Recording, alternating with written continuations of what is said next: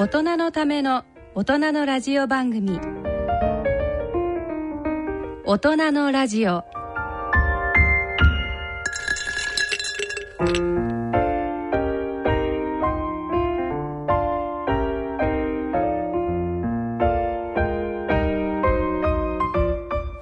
ご機嫌いかがですか？坪田和夫です。こんにちは。西澤邦弘ですこんにちは久保田恵里です。この時間はご機嫌をテーマにお送りしています。はい。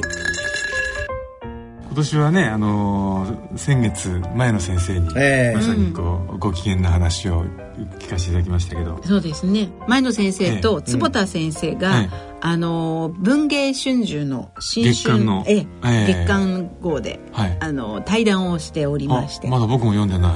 えどどんな内容？でこの間あれ,、あれですよ、ラジオで話した内容4つのね、うんはい幸せの因子の話と、ええ。で先生からはまあ医学的にどうしてそういうことがあの幸せが健康につながるのかっていうような話をしていて、ちょうど2人の対談が載っています。あえ坪田先生これいつまでまだ書店で買えるんいや確か10日が発売だから2月10日ぐらいまで9日とか、あいずれにしても今週中に買っていただければ読めるってことですよね、これで1部か2部が売り上げが増えたかもしれないね。図書館でも。でそうです。ねそこで言うとあの出版社の人間としてなんかお前はだどどういうことなんだって言われちゃうんですけどね。本当ですね、どうですかこのなんかあの1ヶ月ご機嫌な話はうん。はい。あの私、ね。そう私はですね、うん。あの坪田先生の上級生とあして頑張っていたはい、あビジネススクール。はい。慶応の、のエグゼクティブ MBA の授業のコースで、ええ。最後の,、えー、とその研究の発表っていうのをしましてええ。でこれで一応なんていうの学生としての大きな義務は一つ終えなるほど。落ちることはないのね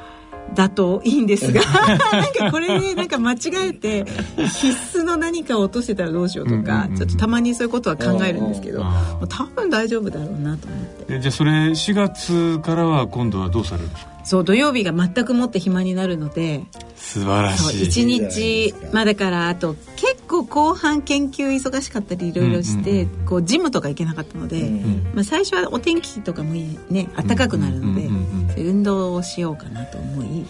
いいな。いやなんかあの去年ねあの坪田先生があの新入生になる時におっしゃってましたけど、今までこう学会とかねいろんなお仕事で、えー潰していた土曜日を無理やりにでも開けると。でそれでこうその後の時間をうん。確保するような意味もあるんだってことをおっしゃってたじゃないですか。そうそうまさにだから久保田さんは4月からその域に達するわけですよね。ね。今までそう。えー、あの MBA に行く前はぎゅうぎゅうに詰めてたところそがうですね。開けられたと。開けられたと、うん。だから元に戻すのは一番もったいないよね、ねえ。だからまあ引き続きなんかこうみんな勉強しに行くとか、うんいろんな話もしてたりとあか本当に。7分の1ってでも大きいですもんね。大きいですよ、それで一すごくでかいです日よね。ぽっかりちゃんと開くそれからあれは予習と復習の分があったからね、ええ。そうなんですよ。だからいろんな本とかもこう小説とかあんまり読めなくなってたのでうん。この半年ぐらい全部ビジネス書みたいな。なのでその辺も少し心の余裕ができていろんな読書もできるしだから大人が勉強するっていうのはそういう意味もあるってことですよね。それからライフシフトを起こすのにふごうんうん。非常すごくいいってことですよねで勉強のテーマも広がるし、うんそれから時間の使い方が全然違くなるし、それから友達の輪も広がるから、うん。もう先生なんかねあの医学に今度あのこう経営者の仲間とかできたら鬼かなですよね。いや鬼がくだけど でも本当に面白いですよね、うん。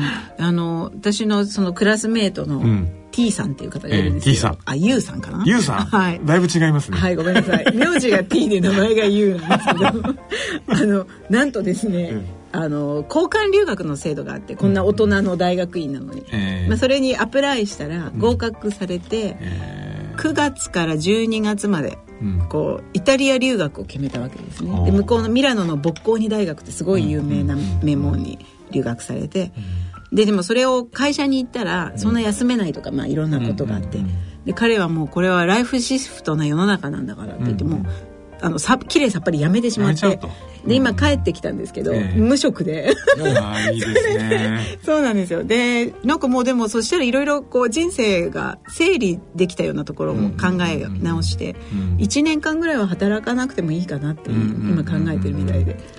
でもね何かこう無理やりでもそういう機会がないと特にまあ私も普通の会社員ですけどなかなか厳しいですよね。そういう大きなライフシフトはね。そうライフシフトがいつも定年で起きるっていうんじゃそうですよつまんないじゃん。ねそれだとなんかまたそのお決まりのストーリーをいっぱい聞かされていてそれにこうちょっとこうなんですか縛られる感じ、自分のねやっぱりタイミングでね、ね。タイミングを自分で作るぜみたいな感じだ。よねそうだからそんな友達もいたりして なんかなかなかすごいなと思って 僕も頑張ろう。そうですね。やっぱ自分で決めないとね。そうなんですよ。なんか受け身でなんかねだって西田さんもとこれからねはい。今年はすごい飛躍の年じゃないですか、はい。ちょっとまだ大きな声じゃないですけど大きなあのライフシフトを起こそうと思ってるんですけど、そこら辺もぜひそのうちお話をと思います、もうあの本当僕のあのお座右の銘はこれまでもなんとかなってきたよねという言葉なので。あまさになんとかなる因子そうなんとかなる因子。子なんとかなる因子で生きていこうと思ってますんで。まあねあの悲観したらもう先がないですからね、うん、はい。本当にそうですね。はい。はい。ということで今月はどんな月になりますでしょうか？大人のラジオを進めてまいります。大人のための大人のラジオ。この番組は野村証券ほか各社の提供でお送りします。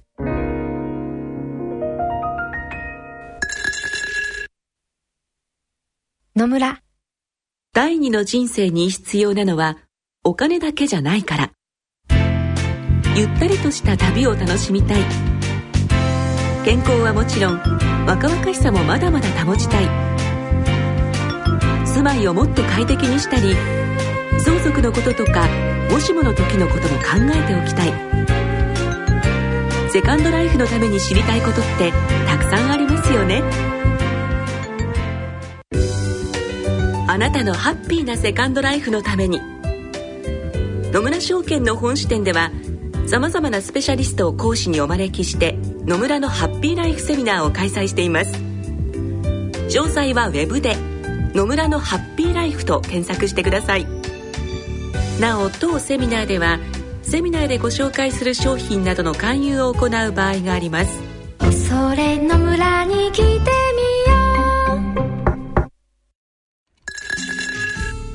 う。大人のための大人のラジオ。はい、えーこのコーナーではユニークな医学論文や学会発表で話題になっていることなど健康医学に関する話題をお送りしていきます、えー今月はどんなことが先生は目に留まりました。か、い。や僕あの、坪田先生なんといっても卵好きでいらっしゃるじゃないですか、で卵に関する日本データというまあね日本であの、まあ、結構大きな解析が行われているあの研究の発表が出たのでこれはちょっとなんとなく嫌な感じを抱いた方々もいると思うんですこのい日本データのニュース、卵に関する。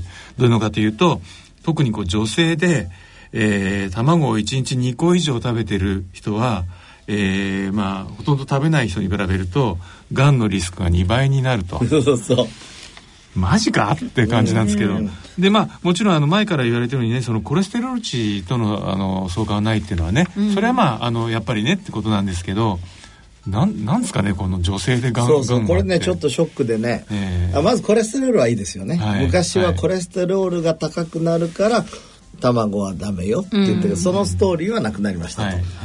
そうするとしめしめと思ったわけですよね、一日8個食べてもいいぞみたいな感じになってきてでプロテインの元としてはとてもいいし、うんうんところがこれで見ると、はい。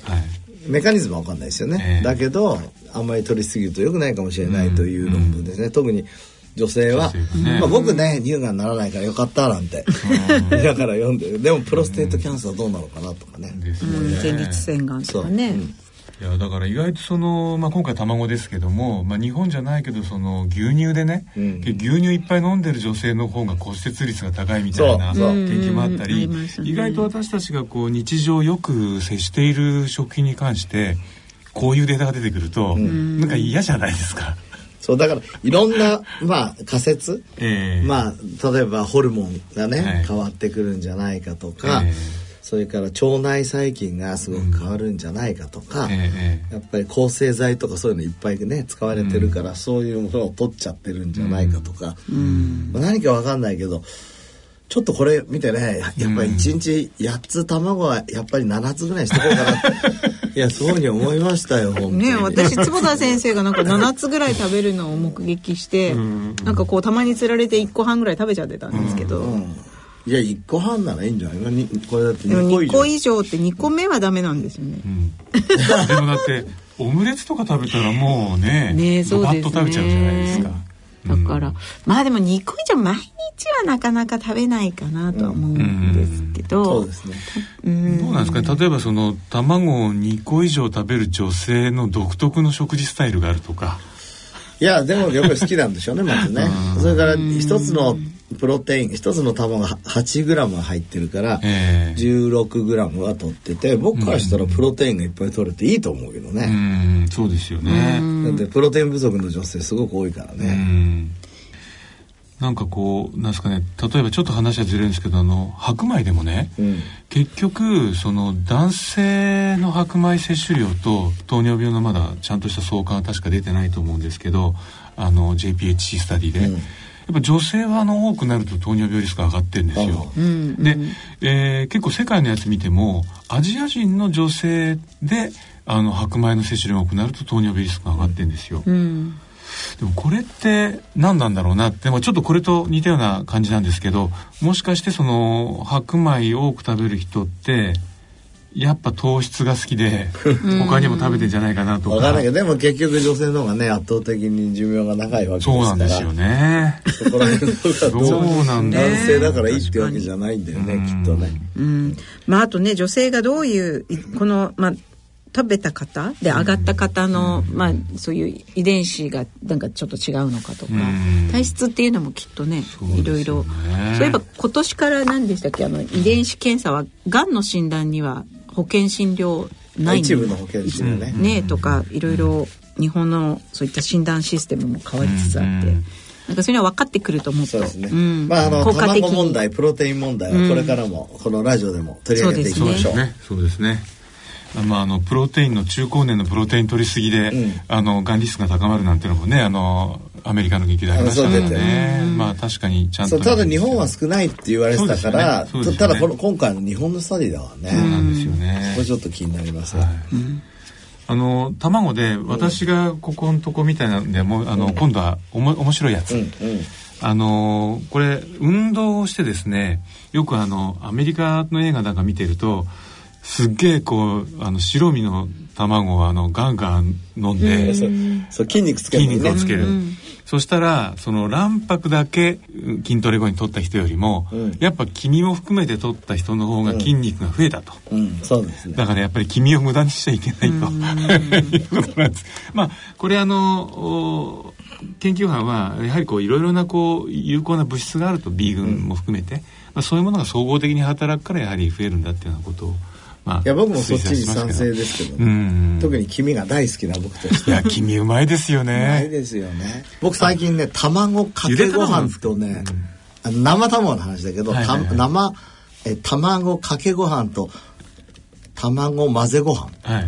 違うってことが分かったえつまりそのガーッと混ぜ合わせて食べるのと、かけてそのまま食べていくのってことですか？そうそうそう。あの青柳さんってさ、はい有名な日本料理のお店あの、はい。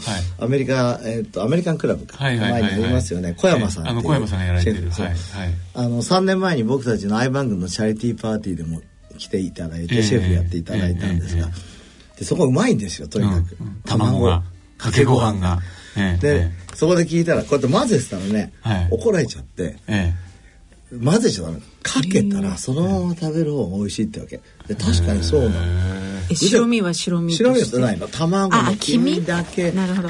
あー。一輪と。そう、うん。でそれを卵をかける前にだからその卵の黄身をちょっと自分で、うんうん。えー溶いて。うんそれをそっとかけるじゃん、うん。ええ。そしたら混ぜないで食べる。これやってみてください、ぜひ。僕自分のうちでもやってるけどねやっぱそっちの方が美味しいね、なんでなんだろいや、味が濃く感じるのかしら一黄身の。瞬最初のね、ファーストインパクトが結構強いのかもしれないですね。なんかこう混ぜちゃうと、すごいあの妄想ですけど、うん。こうなんかこう黄身がこう順当に行き渡っちゃって味が薄い感じあるじゃないですか、うん。だけど濃いところがうん。その塊で舌に触れるとあのこの間のベンチャー大賞のお塩じゃないですけど、うん。うん。ちゃんと感そううまみがちゃんとパンってこう下につく面積が大きくなるじゃないですか、そうですね、だからとにかく黄身はそれで美味しくてですね。う。んで僕としては、ええでもプロテイン取るために卵を食べてるから、ええ。その黄身だけ食べると白身が残るわけよ、はいはいはいでそれどうする？白身。僕は、うん。あの実は最初こう分けるじゃないですか、うん。白身と黄身、うん。そしたら黄身をまず最初にあの白米に乗せるんです、それでガーッあ混ぜてね。攪拌して全体にこうあの白身が混ざ混ざると、うん。こうふわふわっとなるじゃないですか、でそこに黄身を混ぜるとなんかこうつるつるつるつるこう広がっていくんですよ、で一箇所でこうなんかあの白ごい米に。卵談義です卵談義だとそうそう黄身だけ乗せる時みたいにとどまらないんで僕はそれが美味しいなと思ってたんでけど。まあいろんな食べ方ありますよ、うんうんうん。で僕はね、え白身は別にええこうプレートに入れて、えでいろんなチンのやり方を勉強してですね、えあの200ってすごいなあの単位わかんないけどすごく弱いのでワット。はいはい4分半やるとええすごい綺麗な白身がのができてえそれは卵あ目玉焼きの白身だけみたいなだけ感じですか？うん、すごい美味しい。そそのまま食べるんですか？そのまま食べてんのまた頭にお塩つけたりとか、ええ。まあ、マヨネーズつけたりとか、ごまかけたりとかしてるけど、でも非常に美味しいこれもね絶対やってほしい。じゃあやっぱこうアミノ酸ってうまみ成分だから、そのアミノ酸のうまみがこうを直接ああのこそう。それで強くやりすぎると爆発するんですよ。ああ分かる気がする。そうあだから真っ白けになる。多分白身の中に空気かなんか入ってそれが爆発するんだと思う。けど、ええ徐々にやっていくと綺麗にへなる最近そんなことにね凝っててねええそれはどういうふうにちなみにやると綺麗になるんですか？えーだから200 200ワットで200ワットで4分。4分。半。ゆっくり。200ワット設定までしなきゃいけないんだ。そうそうそう。100でもい相当ゆっくりです。ゆっくりですへねえレンジなんですよね。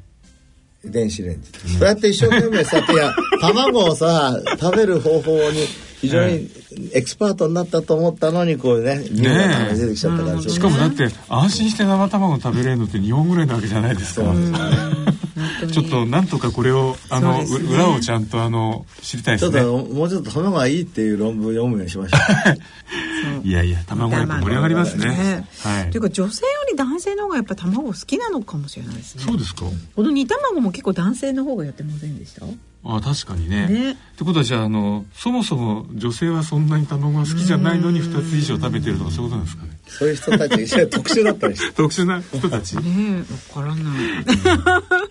はい。はいで次は、うん。やはりこれあの坪田先生のご研究とも関わるところなんですけどブルーライトで、ええ。結構あの、えー面白い研究が、ええ。ーサイエンティフィックレポートええなんかに出てまして、えーブルーライトをしっかりこうあの脂肪細胞なんですけど、うん。をあのにしっかりブルーライトを当てるとこう大きくならない、うん。あの脂肪がいっぱい、あの溜まって大きくならないっていうのと分解酵素があの活性化されて、うんあとあのアディポネクチンっていう、まあ、あの脂肪から出るいいホルモンですね、うんうん。これも増えるとどうも脂肪細胞を日光浴させるのがいいんじゃないかみたいな。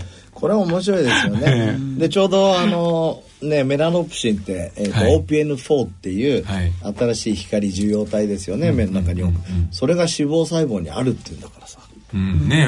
そうですよね。そうじゃあつながつながなんかこうシグナルを送り合ってるそうだから太陽に当たるっていうことは、昔からまあビタミン D は作れるのはよく分かってるし、えーまあ、日焼けしちゃうとかあったけど、その他にもこういういろんな要素があるかもしれないっていうことで、うんまあ、昔はあのここでも紹介しましたよね太陽に当たってた女性の方がええ長生きで健康的で、ほとんど全ての、まあ、病気の率が低いとうんうんうんもしかしたらそういうことも関係してるかもそうですしれないね。。ねそうですね。このこれは、えっと、試験的には脂肪細胞を取り出して、うんこう実験室の中でこう開けていたみたいってことですよね。そういうやつですね。まあだから人でちゃんとそれもあのねえ。こうこう相関とかも出てくると面白いですよね。面白いですよね。えまあだからまあ前ね去年バイオレットライトの話もいっぱいしましたけど、太陽の中にバイオレットライトとかこういうブルーライトがあって、ええ。それはただ見えるためだけじゃなくていろいろ健康なこといいことしてるわけじゃないですか、えはい。これねもっといっぱい出てくると思うそうですよね。いやだから僕も去年一番実はあの、日光で面白かったやつは、あの日光をいっぱい浴びさせてビタミン D をいっぱい作らせた人たちで、コレステロール値が下がったっていう、つまりそのね、あの日光あの UVB で作るためにはコレステロールを素材に使うから、あのなるほどそういうコレステロールの下げ方があるのかというのはちょっと、ある思ったね。それからあのこれホワイトアディポーティッシュって書いてあるけど、はい、ご存知のように脂肪細胞ってさ、えー、褐色の細胞と、はい。うん、いわゆるブラウンアディポーズと、はい、ホワイトがあってブラウンってこうミトコンドリアが多くて非常にいいんですが、うんうん、一番体の中でどこにあるか知ってる？一番日焼けするとこにある。一番ほらあの日焼け止め塗っとかないと一番痛い目にあるのがこの首の後ろから背中じゃないですか、ここに一番あるんですよだからもしかしたらこれ褐色脂肪細胞なんかも日光と対話してる可能性あるですよね。なんかこの辺にはいろいろ他にもあるかもしれないですね。そうそう、うん、だから特に男よりも女性の方がなんかこう綺麗な背中をこう出されてるじゃないですか。そうそう。いやそのうちだからそういうのが、そのセクシーだとかそういうためじゃなくて、健康のためにちょっと肌を出すとかね。ねだからいやなんかねあのそうだ着物文化に関して、うん、えー、昔あのクリスチャン・ラクロワっていうあのデザイナーが面白いこと言ってたんですよ、ええ、やっぱこううなじを出している日本の着物っていうのは本当に独特だと、その美しく見せるしあのそれだけじゃなくておそらく彼はもっと他のいろんな要因があるはずなんだって言ってたんですよ。褐色脂肪細胞が日に当たる。ねそれをあとはだって面白い仮説だねそれ、うん、髪の毛上げてたしねそうそうそうそう、まあ彼はさ褐色脂肪細胞とはもちろんデザイナーなんでなったですけどもでも日本人がそういうふうなこう出し方をする着物の、まあ、衣装の、をデザインしたのには理由があるはずだと、うんそうするとあれですねこれ着物でこう出てるところにちょうど褐色脂肪細胞があるかどうか興味あるね、うん、これちょっとじゃあなるべくしどけなくこう着崩して。今年の夏はじゃああのちょっと浴衣着崩して昼間からシャナリシャナリと歩いて花火を見るという。褐色脂肪細胞、ええ、先生あの褐色脂肪細胞っていうかブルーライトといえば、ええ、先生そのバイオレットライトの方のご研究はその後どうなんですかね、えっ、ー、と今ね、はい、あの今年にはぜひ治験、はい。始めようと思って、ええ、いろいろ準備もしてますし、それからまあバイオレットライトの何、えーと、透過する眼鏡とか、はいはい、結構認知されてきたので、えまあ、進めたいと思いますよね、うんうん、だけど本当に禁止の率高いから。であれですよねああともう一つあのネズミで、はい、バイオレットライトを与えると,、ええ。ーと禁止が予防できるっていうのはついに大学院生のジャン君とうちの栗原先生って先生が作ってくれと。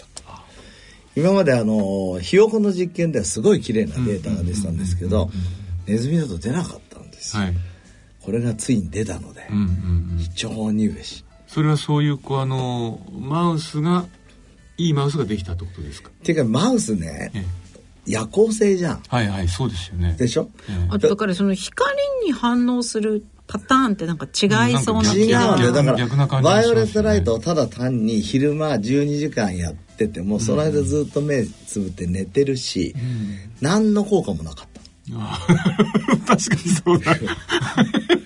ネズミってね、夜行性だから基本光は浴びない設定なんですか？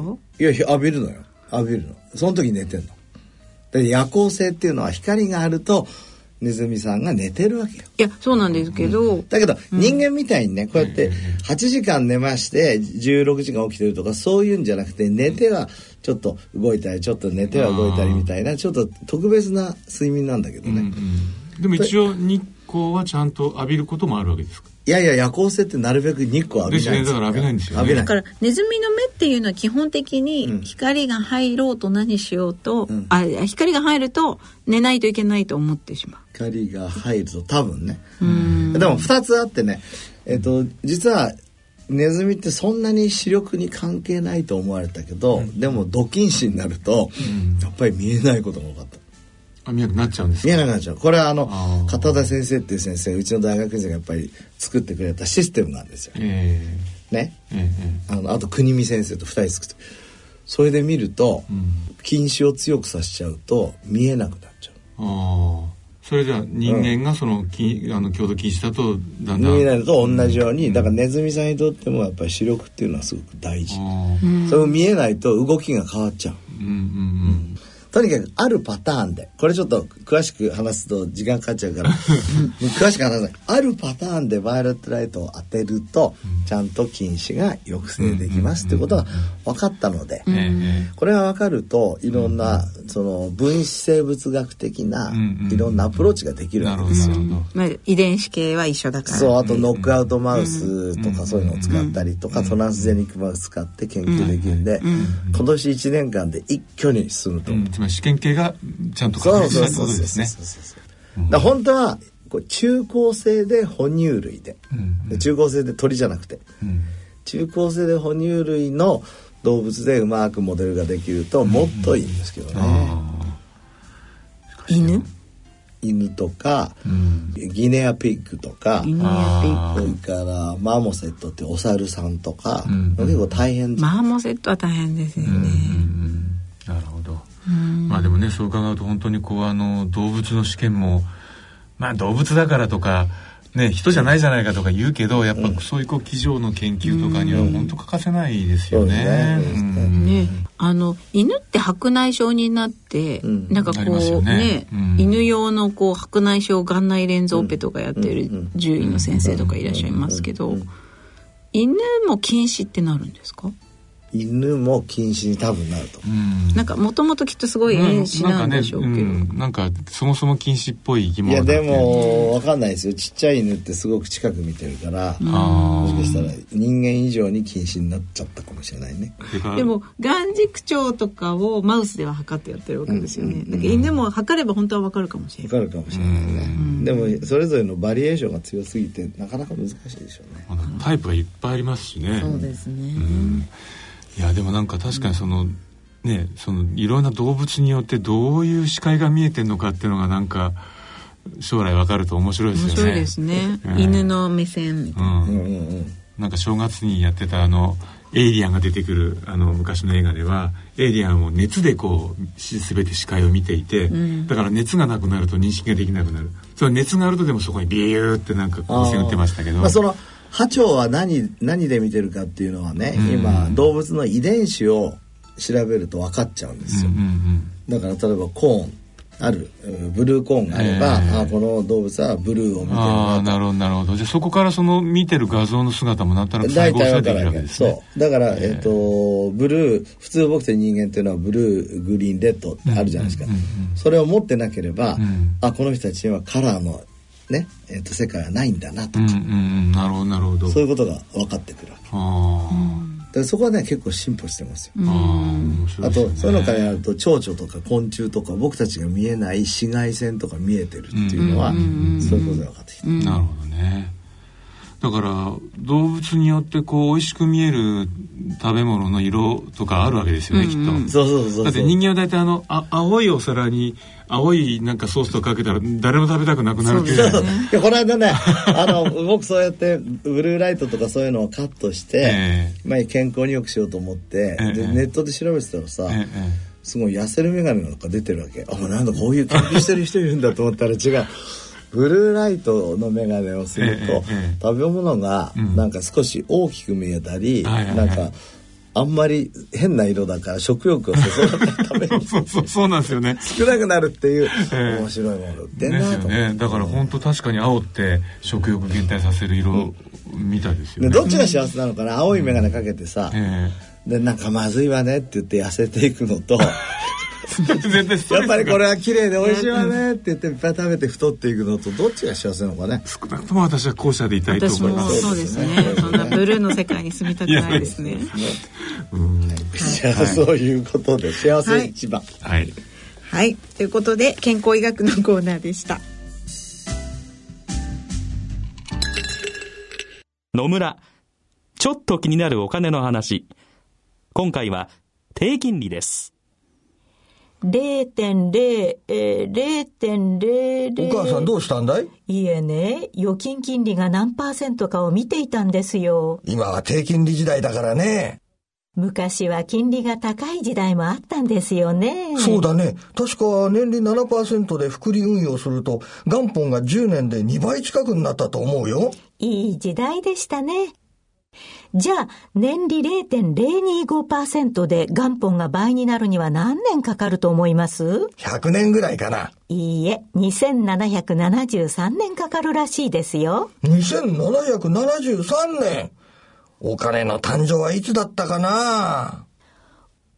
お金に関するご相談は、お近くの野村証券へどうぞ。それの村に来て大人のための大人のラジオ。は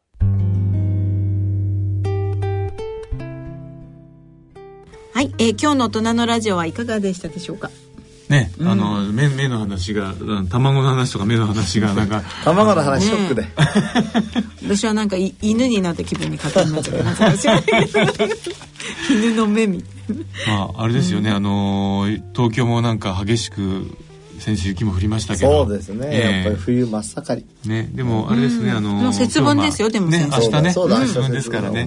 まあここから春始まると。そうですね。であと2ヶ月もすればまた桜咲いちゃうし。ね、で久保田さんには自由な土曜日がやってくる。本当です本当です。何しそれまでやっぱ僕スキーいっぱい行かないと。ああ春スキー、今年まだスキー行ってないし、えーどこら辺に行かれるんですか？大体毎年北海道に行か毎年ねそうニセコとかね、うん。まあ海外スキーもできれば行きたい今でもニセコとかすごい混んでんじゃないですか。そうです。海外の方々ででね。すね人気ですよね、もう国際リリスティネーションですよね。そうそうそう。なんかこの間もありましたけど北海道知らないけどニセコなら知ってるよって、そうそういう。だってもう最もねあの地価が上がったとこだもんね。銀座とね一緒にねあそこの周りはあのいい水源もあるしね。いいとこですよね。うん。美味しいしねご飯も。ね。僕もスキー行きたくなってきたな、ね本当スキまだー場もねあと1ヶ最月以上近ありますから、はい、はい。復権してますし。ということで、えー番組では疑問質問ご意見ご感想をお待ちしております。郵便の方は郵便番号105-8565ラジオ日経大人のラジオ係までその他大人のラジオの番組ホームページからも投稿できます。ということでそろそろお時間です。お相手は私久保田絵里と。西澤邦弘と。坪田和夫とでお送りしました。それでは次回の放送までさようなら。さよなら。さようなら。大人のための大人のラジオ。この番組は野村証券ほか各社の提供でお送りしました。